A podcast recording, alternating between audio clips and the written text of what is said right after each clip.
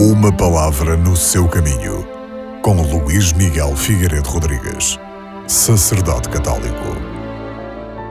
No Evangelho, vemos Jesus Cristo apresentar-se como a videira e dizendo que os seus discípulos são os ramos que dele brotam.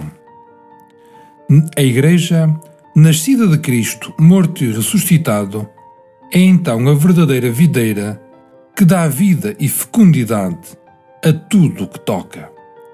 A Igreja é a nova vinha do Senhor, substituindo o antigo povo de Deus, que não foi capaz de dar bons frutos, a nova vinha cobrirá com os seus ramos o mundo inteiro, de tal modo que a vida de Cristo glorificado se há de difundir por toda a humanidade.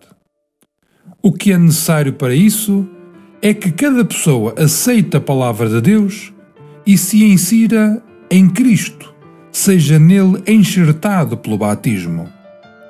Só através desta união vital com Jesus Cristo, a vida divina permanecerá na vida de cada um de nós, enriquecendo a nossa vida com frutos sobrenaturais.